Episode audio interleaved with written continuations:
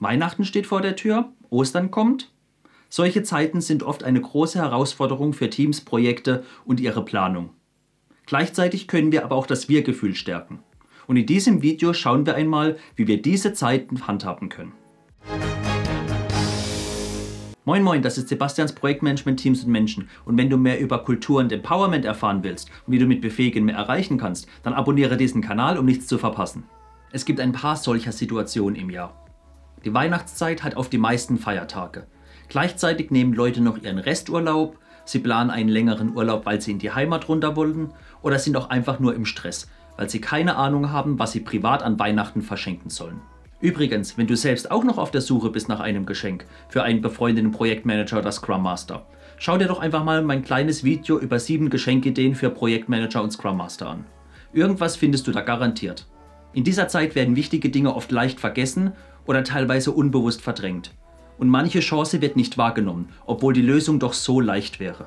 Eine wichtige Frage, welche oft geklärt werden muss, ist, was machen wir, wenn wir über die Feiertage ein Problem haben?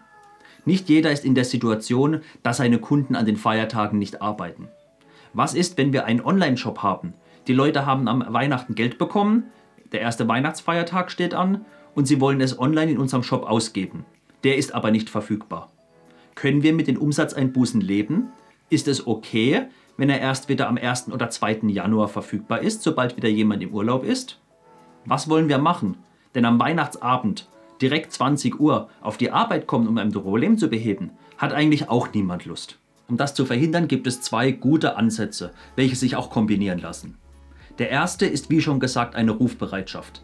Ich kann abklären im Team, wer hat Zeit, wer feiert vielleicht kein Weihnachten oder macht einen ganz gemütlichen Allein zu Hause und der macht vielleicht Rufbereitschaft. Ich kann schauen, dass er einen Laptop bekommt, dass er nicht irgendwo hinfahren muss, vielleicht schneit es auch, sondern einfach nur von zu Hause, von der Couch von seinem Arbeitszimmer versucht, das Problem zu beheben. Diese Möglichkeit funktioniert immer. Das Wichtige aber ist, die Rufbereitschaft nicht einfach anzuordnen. Das ist nicht der feine Weg. Man sollte mit dem Team, mit den Kollegen offen und transparent darüber reden.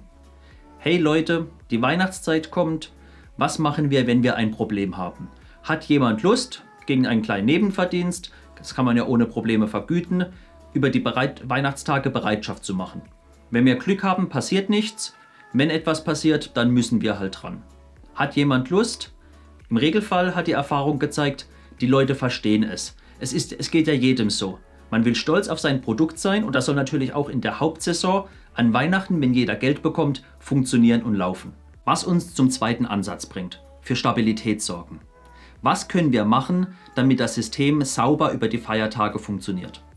Wenn wir am 23. Dezember abends noch etwas am System ändern, brauchen wir uns nicht wundern, wenn am 24. Dezember nicht nur die Kerzen am Baum, sondern auch der Shop brennt. Deswegen sollte man einfach mit dem Team darüber reden. Was ist ein guter Zeitpunkt, wo man sagt, jetzt machen wir noch was, danach können wir vielleicht noch auf Fehler reagieren, aber dann lassen wir es liegen bis zum 2. 3. Januar, bis alle wieder aus der Weihnachtszeit zurück sind. Hierfür müssen wir vielleicht nochmal unsere Planung anpassen.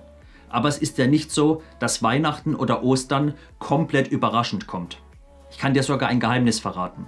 Nächstes Jahr, am 24. Dezember, ist wieder Weihnachten. Und am 1. Januar ist schon wieder Neujahr. Verrückt, oder? Und wenn wir nun vorbereitet sind, was machen wir sonst noch in der Zeit? Klar, zum einen weiterarbeiten. Es ist ja nicht so, dass es nie etwas zu tun gibt.